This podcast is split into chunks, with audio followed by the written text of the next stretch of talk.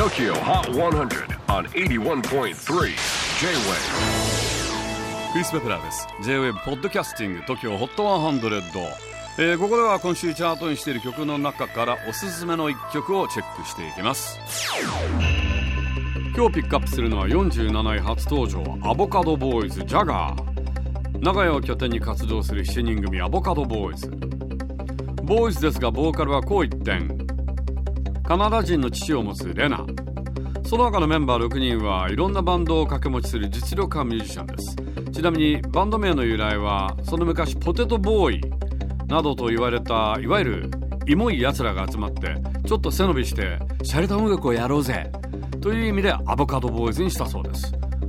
まあポテトよりもアボカドの方がおしゃれということなんでしょう。で新曲は中村佳穂バンドでの活躍でも知られるシンガーエンジニアビートメーカーの正弘北川がサウンドプロデュースを担当しています。ちなみにアボカドボーイズのボーカルレナさん好きなアボカドの食べ方を教えてくれました。